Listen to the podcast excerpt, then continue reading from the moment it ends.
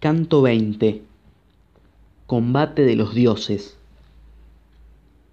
Mientras los aqueos se armaban junto a los corvos bajeles alrededor de ti, oh hijo de Peleo, incansable en la batalla, los troyanos se apercibían también para el combate en una eminencia de la llanura. Zeus ordenó a Temis que, partiendo de las cumbres del Olimpo, en valles abundante, convocase al ágora a los dioses y ella fue de un lado para otro y a todos les mandó que acudieran al palacio de Zeus. No faltó ninguno de los ríos, a excepción del océano, y de cuantas ninfas habitan los bellos bosques, las fuentes de los ríos y los herbosos prados, ninguna dejó de presentarse. Tan luego como llegaban al palacio de Zeus, que amontona las nubes, sentábanse en bruñidos pórticos que para el padre Zeus había construido Hefesto con sabia inteligencia. Allí pues se reunieron. Tampoco el que bate la tierra desobedeció a la diosa, sino que, dirigiéndose desde el mar a los dioses, se sentó en medio de todos y exploró la voluntad de Zeus. ¿Por qué, oh tú que lanzas encendidos rayos, llamas de nuevo a los dioses al ágora? ¿Acaso tiene algún propósito acerca de los troyanos y de los aqueos? El combate y la pelea vuelven a encenderse entre ambos pueblos. Respondióle Zeus, que amontona las nubes. ¿Entendiste, tú que bates la tierra, el designio que encierra mi pecho y por el cual os he reunido?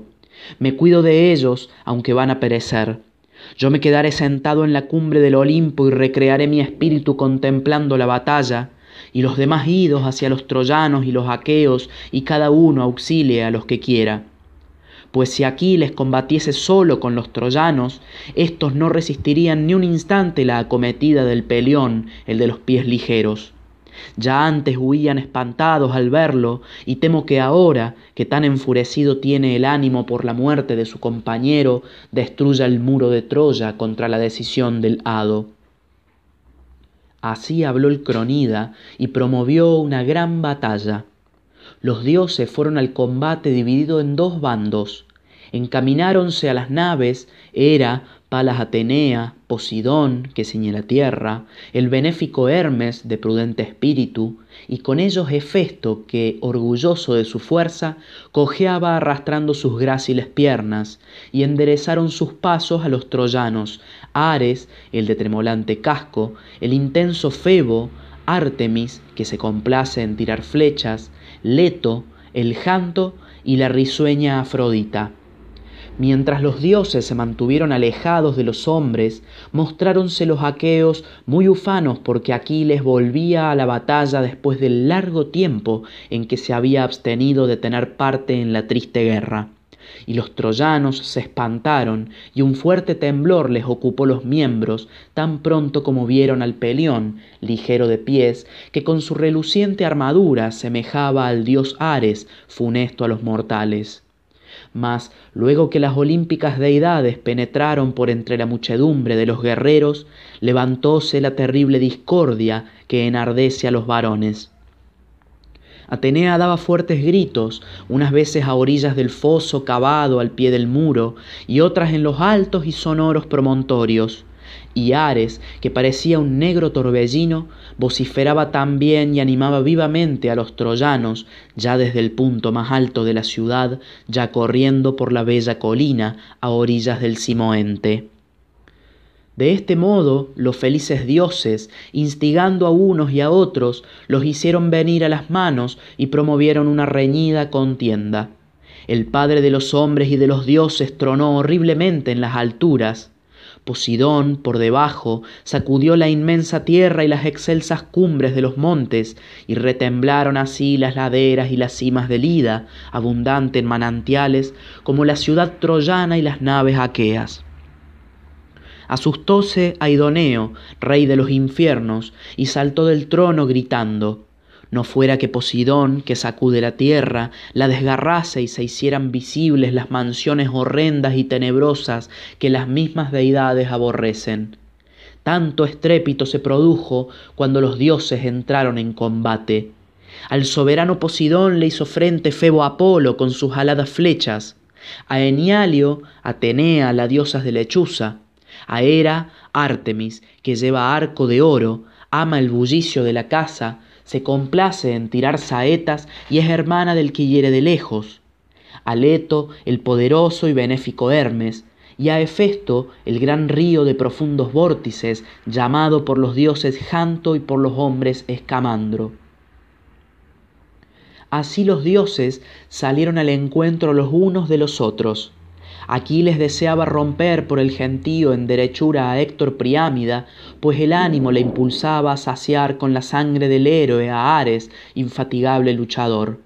Mas Apolo, que enardece a los guerreros, movió a Eneas a oponerse al peleón, infundióle gran valor y hablándole así, después de tomar la voz y la figura de Licaón, hijo de Príamo, Eneas, consejero de los troyanos, ¿qué es de aquellas amenazas hechas por ti en los banquetes de los reyes troyanos de que saldrías a combatir con el pelida Aquiles? Y a su vez Eneas le respondió diciendo, Priámida, ¿por qué me ordenas que luche, sin desearlo mi voluntad, con el animoso Pelión? No fuera la primera vez que me viese frente a Aquiles, el de los pies ligeros. En otro tiempo, cuando vino a donde pacían nuestras vacas y tomó al Irneso y a Pédaso, persiguióme por el ida con su lanza. Y Zeus me salvó, dándome fuerzas y agilizando mis rodillas. Sin su ayuda hubiese sucumbido a manos de Aquiles y de Atenea, que le precedía, le daba la victoria y le animaba a matar léleges y troyanos con la broncínea lanza. Por eso ningún hombre puede combatir con Aquiles, porque a su lado asiste siempre alguna deidad que le libra de la muerte. En cambio, su lanza vuelta recta y no se detiene hasta que ha atravesado el cuerpo de un enemigo. Si un dios igualara las condiciones del combate, Aquiles no me vencería fácilmente, aunque se gloriase de ser todo de bronce. Replicóle el soberano Apolo, hijo de Zeus, Héroe, Ruega tú también a los empiternos dioses, pues dicen que naciste de Afrodita, hija de Zeus, y aquel es hijo de una divinidad inferior. La primera desciende de Zeus, ésta tuvo por padre al anciano del mar. Levanta el indomable bronce y no arredres por oír palabras duras o amenazas. Apenas acabó de hablar, infundió grandes bríos al pastor de hombres, y éste, que llevaba un reluciente armadura de bronce, se abrió paso por los combatientes delanteros. Era la de los niveos brazos, no dejó de advertir que el hijo de Anquises atravesaba la muchedumbre para salir al encuentro del pelión, y llamando a otros dioses les dijo Considerad en vuestra mente, Posidón y Atenea, cómo esto acabará. Pues Eneas, armado de reluciente bronce, se encamina en derechura al pelión por excitación de Febo Apolo. Ea, hagámosle retroceder, o alguno de nosotros se ponga junto a Aquiles, le infunda gran valor y no deje que su ánimo desfallezca, para que conozca que le quieren los mortales más poderosos y que son débiles los dioses que en el combate y la pelea protegen a los troyanos. Todos hemos bajado del Olimpo a intervenir en esta batalla, para que Aquiles no padezca hoy ningún daño de parte de los troyanos, y luego sufrirá lo que la parca dispuso, hilando el lino cuando su madre le dio a luz. Si Aquiles no se entera por la voz de los dioses, sentirá temor cuando en el combate le salga al encuentro alguna deidad, pues los dioses, en dejándose ver, son terribles.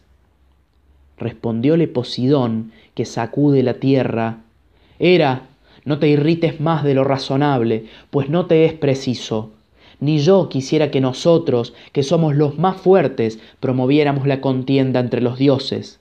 Vayámonos de este camino y sentémonos en aquella altura, y de la batalla cuidarán los hombres.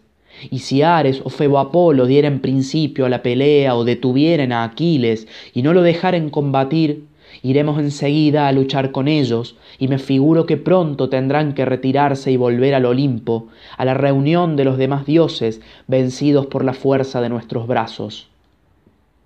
Dichas estas palabras, el dios de los cerúleos cabellos llevólos al alto terraplén que los troyanos y Palas Atenea habían levantado en otro tiempo para que el divino Heracles se librara de la ballena cuando, perseguido por ésta, pasó de la playa a la llanura Allí Posidón y los otros dioses se sentaron, extendiendo en derredor de sus hombros una impenetrable nube, y al otro lado, en la cima de la bella colina, en torno de ti, oh Febo, que hieres de lejos, y de Ares, que destruye las ciudades, acomodáronse las deidades protectoras de los troyanos. Así unos y otros, sentados en dos grupos, deliberaban y no se decidían a empezar el funesto combate, y Zeus desde lo alto les incitaba a comenzarlo. Todo el campo, lleno de hombres y caballos, resplandecía con el lucir del bronce, y la tierra retumbaba debajo de los pies de los guerreros que a luchar salían.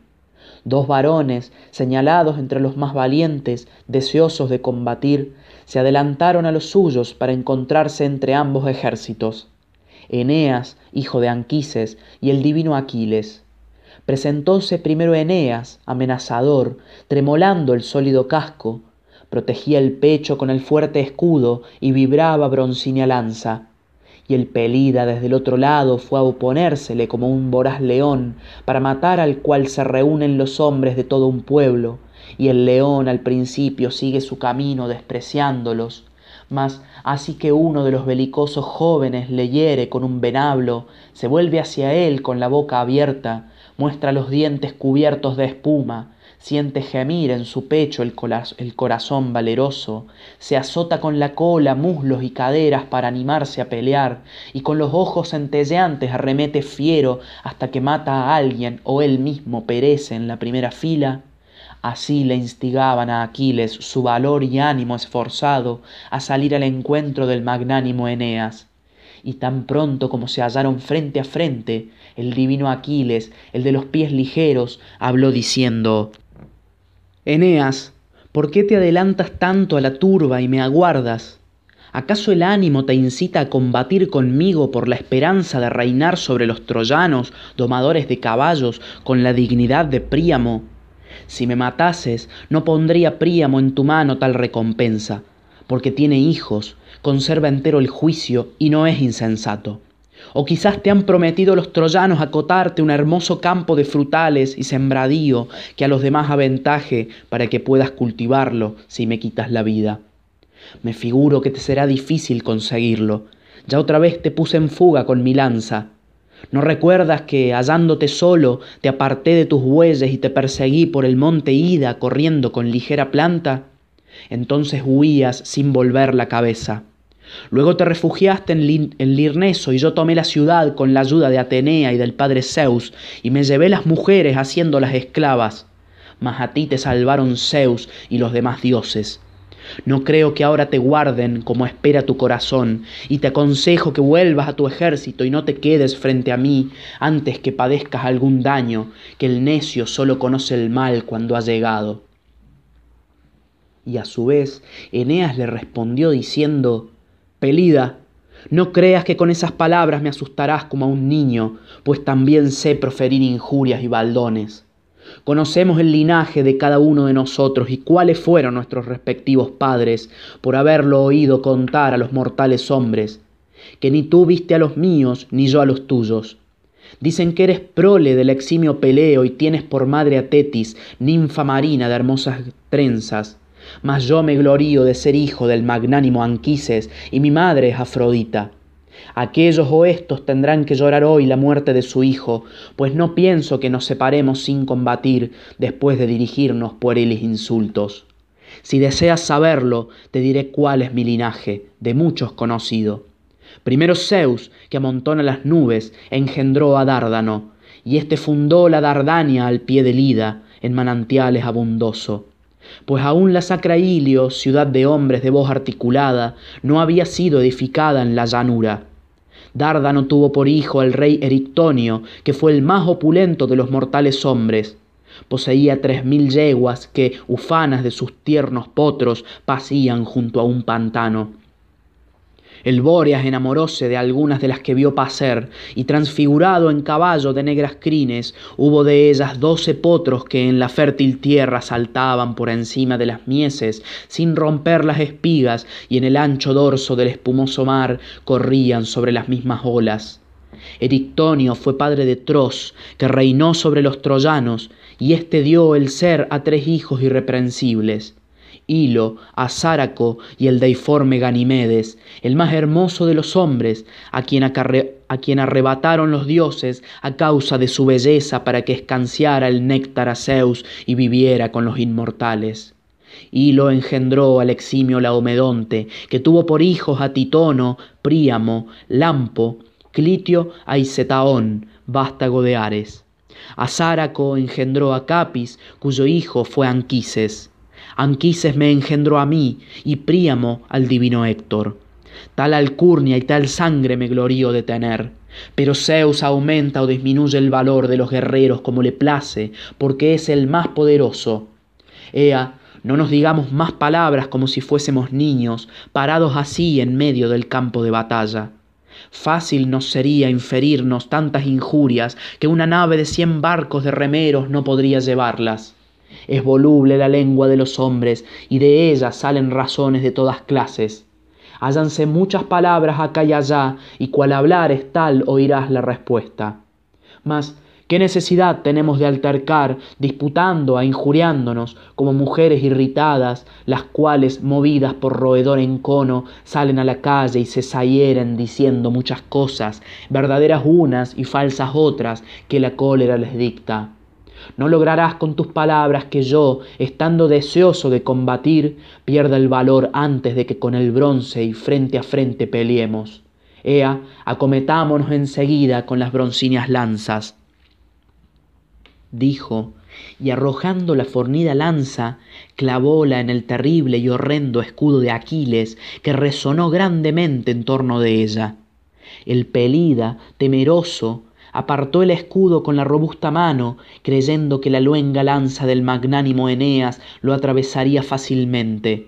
Insensato, no pensó en su mente ni en su espíritu que los eximios presentes de los dioses no pueden ser destruidos con facilidad por los mortales hombres ni ceder a sus fuerzas y así la pesada lanza de Eneas no perforó entonces la rodela por haberlo impedido la lámina de oro que el dios puso en medio, sino que atravesó dos capas y dejó tres intactas, porque eran cinco las que el dios cojo había reunido, las dos de bronce, dos interiores de estaño y una de oro, que fue donde se detuvo la lanza de fresno. Aquiles despidió luego la ingente lanza y acertó a dar en el borde del liso escudo de Eneas, sitio en que el bronce era más delgado y el boyuno cuero más tenue. El fresno del pelión atravesólo y todo el escudo resonó. Eneas, amedrentado, se encogió y levantó el escudo, la lanza, deseosa de proseguir su curso, pasóle por cima del hombro después de romper los dos círculos de la rodela y se clavó en el suelo. Y el héroe, evitado ya el golpe, quedóse inmóvil y con los ojos muy espantados de ver que aquella había caído tan cerca. Aquiles desnudó la aguda espada y profiriendo horribles voces arremetió contra Eneas, y éste a su vez cogió una gran piedra que dos de los hombres actuales no podrían llevar y que él manejaba fácilmente. Y Eneas tirara la piedra a Aquiles y le acertara en el casco o en el escudo que habría apartado del héroe la triste muerte, y el pelida privara de la vida a Eneas, hiriéndole de cerca con la espada, si al punto no lo hubiese advertido Posidón, que sacude la tierra, el cual dijo entre los dioses inmortales, Oh dioses, me causa pesar el magnánimo Eneas, que pronto, sucumbiendo a manos del pelión, descenderá al Hades por haber obedecido las palabras de Apolo que hiere de lejos. Insensato, el dios no le librará de la triste muerte. Mas, ¿por qué ha de padecer sin ser culpable las penas que otros merecen, habiendo ofrecido siempre gratos presentes a los dioses que habitan el anchuroso cielo? Ea, librémosle de la muerte, no sea que el cronida se enoje si Aquiles lo mata, pues el destino quiere que se salve a fin de que no perezca sin descendencia, ni se extinga del todo el linaje de Dárdano, que fue amado por el cronida con preferencia a los demás hijos que tuvo de mujeres mortales. Ya el cronión aborrece a los descendientes de Príamo, mas el fuerte Eneas reinará sobre los troyanos y luego los hijos de sus hijos que sucesivamente nazcan. Respondióle era veneranda, la de ojos de novilla, Oh tú que sacudes la tierra, resuelve tú mismo si has de salvar a Eneas o permitir que, no obstante su valor, sea muerto por el pelida Aquiles. Pues así Palas Atenea como yo hemos jurado repetidas veces a vista de los inmortales todos, que jamás libraríamos a los troyanos del día funesto, aunque Troya entera fuese pasto de las voraces llamas por haberla incendiado los belicosos aqueos. Cuando Posidón, que sacude la tierra, oyó estas palabras, fuese, y andando por la lisa entre el estruendo de las lanzas, llegó a donde estaban Eneas y el ilustre Aquiles al momento cubrió de niebla los ojos del perida Aquiles, arrancó del escudo del magnánimo Eneas la lanza de fresno con punta de bronce que depositó a los pies de aquel, y arrebató al troyano alzándolo de la tierra. Eneas, sostenido por la mano del dios, pasó por encima de muchas filas de héroes y caballos hasta llegar al otro extremo del impetuoso combate, donde los caucones se armaban para pelear. Y entonces Posidón, que sacude la tierra, se le presentó y le dijo estas aladas palabras. Eneas, ¿cuál de los dioses te ha ordenado que cometieras la locura de luchar cuerpo a cuerpo con el animoso Pelión, que es más fuerte que tú y más caro a los inmortales? Retírate cuantas veces le encuentres, no sea que lo haga descender a la morada de Hades antes de lo dispuesto por el hado. Mas cuando Aquiles haya muerto, por haberse cumplido su destino, pelea confiadamente entre los combatientes delanteros, que no te matará ningún otro aqueo. Así diciendo, dejó a Eneas allí, después que le hubo amonestado y apartó la obscura niebla de los ojos de Aquiles. Este volvió a ver con claridad y gimiendo a su magnánimo espíritu le decía, Oh dioses, grande es el prodigio que a mi vista se ofrece. Esta lanza yace en el suelo y no veo al varón contra quien la arrojé con intención de matarle. Ciertamente a Eneas le aman los inmortales dioses, y yo creía que se jactaba de ello vanamente. Váyase, pues, que no tendrá ánimo para medir de nuevo sus fuerzas conmigo, quien ahora huyó gustoso de la muerte. Exhortaré a los belicosos dánaos y, y probaré el valor de los demás enemigos saliéndoles al encuentro. Dijo, y saltando por entre las filas animaba a los guerreros. No permanezcáis alejados de los troyanos, divinos aqueos. Ea, cada hombre envista a otro y sienta anhelo por pelear. Difícil es que yo solo, aunque sea valiente, persiga a tantos guerreros y con todos luche, y ni a Ares, que es un dios inmortal, ni a Atenea les sería posible recorrer un campo de batalla tan vasto y combatir en todas partes. En lo que puedo hacer con mis manos, mis pies o mi fuerza, no me muestro remiso. Entraré por todos lados en las hileras de las falanges enemigas, y me figuro que no se alegrarán los troyanos que a mi lanza se acerquen. Con estas palabras los animaba. También el esclarecido Héctor exhortaba a los troyanos, dando gritos, y aseguraba que saldría al encuentro de Aquiles. Animosos troyanos, no temáis al pelión, yo de palabra combatiría hasta con los inmortales, mas es difícil hacerlo con la lanza, siendo, como son, mucho más fuertes. Aquiles no llevará al cabo todo cuanto dice, sino que en parte lo cumplirá y en parte lo dejará a medio hacer. Iré a encontrarlo, aunque por sus manos se parezca a la llama. Sí, aunque por sus manos se parezca a la llama, y por su fortaleza al reluciente hierro con tales voces los excitaba. Los troyanos calaron las lanzas, trabóse el combate y se produjo gritería, y entonces Febo Apolo se acercó a Héctor y le dijo, Héctor, no te adelantes para luchar con Aquiles, espera su acometida mezclado con la muchedumbre, confundido con la turba. No sea que consiga herirte desde lejos con arma arrojadiza o de cerca con la espada. Así habló Héctor se fue, amedrentado, por entre la multitud de guerreros apenas acabó de oír las palabras del dios. Aquiles, con el corazón revestido de valor y dando horribles gritos, arremetió a los troyanos y empezó por matar al valeroso Ifitión o Trintida, caudillo de muchos hombres, a quien una ninfa náyade había tenido de Otrinteo, asolador de ciudades, en el opulento pueblo de Ida, al pie del nevado Molo. El divino Aquiles acertó a darle con la lanza en medio de la cabeza cuando arremetía contra él y se la dividió en dos partes.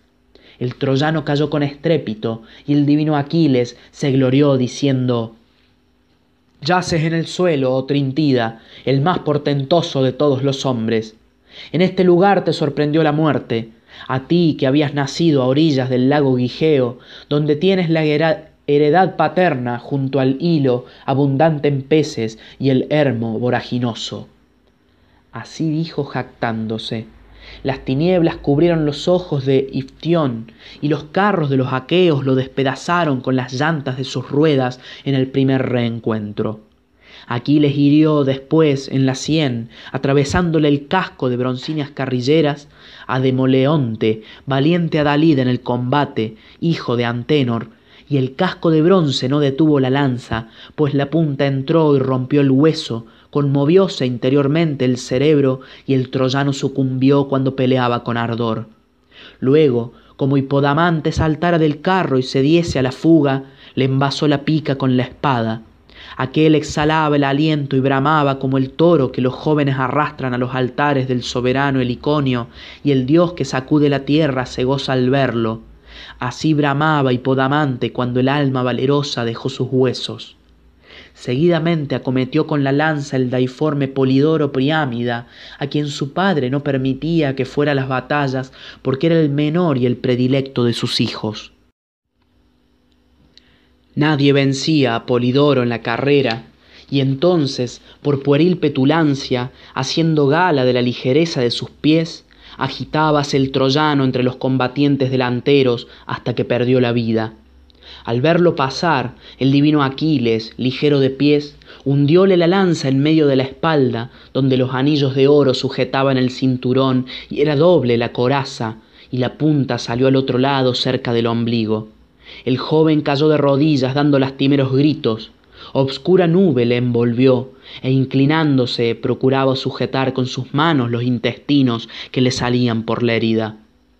Tan pronto como Héctor vio a su hermano Polidoro cogiéndose las entrañas y encorvado hacia el suelo, se le puso una nube ante los ojos y ya no pudo combatir a distancia, sino que, blandiendo la aguda lanza, impetuoso como una llama, se dirigió al encuentro de Aquiles y éste, al advertirlo, saltó hacia él y dijo muy ufano estas palabras. Cerca está el hombre que ha inferido a mi corazón la más grave herida, el que mató a mi compañero amado.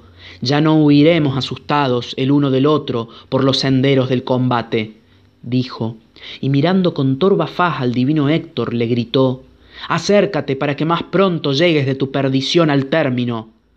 Sin turbarse, le respondió Héctor, el de tremolante casco, Pelida, no esperes amedrentarme con palabras como a un niño.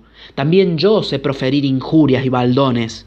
Reconozco que eres valiente y que te soy muy inferior, pero en la mano de los dioses estás y yo, siendo inferior, te quitaré la vida con mi lanza, pues también tiene afilada punta. En diciendo esto, blandió y arrojó su lanza, mas Atenea con un tenue soplo apartóla del glorioso Aquiles, y el arma volvió hacia el divino Héctor y cayó a sus pies. Aquiles acometió dando horribles gritos a Héctor con intención de matarlo, mas Apolo arrebató al troyano, haciéndolo con gran facilidad por ser Dios, y lo cubrió con densa niebla. Tres veces el divino Aquiles, ligero de pies, atacó con la broncínea lanza, tres veces dio el golpe en el aire y cuando semejante a un dios arremetía por cuarta vez, increpó el héroe a Héctor con voz terrible, dirigiéndole estas aladas palabras. Otra vez te has librado de la muerte, perro. Muy cerca tuviste la perdición, mas te salvó Febo Apolo, a quien debes de rogar cuando sales al campo antes de oír el estruendo de los dardos. Yo acabaré contigo si más tarde te encuentro y un Dios me ayuda, y ahora perseguiré a los demás que se me pongan al alcance. Así dijo, y con la lanza hirió en medio del cuello a Dríope, que cayó a sus pies. dejóle y al momento detuvo a Demuco Filetórida, valeroso y alto, a quien pinchó con la lanza en una rodilla y luego quitóle la vida con la gran espada. Después acometió a Laógono y a Dárdano, hijos de Biante. Habiéndolos derribado del carro en que iban, a aquel le hizo perecer arrojándole la lanza y a éste hiriéndole de cerca con la espada. También mató atroz a la Astórida, que vino a abrazarle las rodillas por si compadeciéndose de él, que era de la misma edad del héroe, en vez de matarlo le hacía prisionero y lo dejaba vivo. Insensato, no conoció que no podría persuadirle, pues Aquiles no era hombre de condición benigna y mansa, sino muy violento. Ya aquel le tocaba las rodillas con intención de suplicarle, cuando le hundió la espada en el hígado, derramóse éste, llenando de negra sangre el pecho, y las tinieblas cubrieron los ojos del troyano, que quedó exánime. Inmediatamente Aquiles se acercó a Mulio, y metiéndole la lanza en una oreja, la broncínea punta salió por la otra. Más tarde hirió en medio de la cabeza a Equeclo, hijo de Agenor, con la espada provista de empuñadura. La hoja entera se calentó con la sangre, y la purpúrea muerte y la parca cruel velaron los ojos del guerrero. Posteriormente atravesó con la broncínea lanza el brazo de Deucalión en el sitio donde se juntan los tendones del codo. Y el troyano esperóle con la mano entorpecida y viendo que la muerte se le acercaba. Aquiles le cercenó de un tajo la cabeza, que con el casco arrojó a los lejos, la médula salió de las vértebras y el guerrero quedó tendido en el suelo. Dirigióse acto seguido contra Rigmo, ilustre hijo de Piro, que había llegado de la fértil Tracia, y le hirió en medio del cuerpo. Clavóle la broncínea lanza en el pulmón y le derribó del carro y como viera que su escudero Areíto torcía la rienda a los caballos, envasóle la aguda lanza en la espalda y también le derribó en tierra, mientras los corceles huían espantados. De la suerte que al estallar abrasador incendio en los hondos valles de árida montaña, arde la poblada selva y el viento mueve las llamas que giran a todos lados, de la misma manera Aquiles se revolvía furioso con la lanza, persiguiendo, cual una deidad, a los que estaban destinados a morir, y la negra tierra manaba sangre. Como uncidos al yugo dos bueyes de ancha frente para que trillen la blanca cebada en una era bien dispuesta, se desmenuzan presto las espigas debajo de los pies de los mugientes bueyes, Así los solípedos corceles, guiados por el magnánimo Aquiles, hollaban a un mismo tiempo cadáveres y escudos. El eje del carro tenía la parte inferior cubierta de sangre y los barandales estaban salpicados de sanguinolentas gotas que los casos de los corceles y las llantas de las ruedas despedían. Y el pelida deseaba alcanzar gloria y tenía las invictas manos manchadas de sangre y polvo.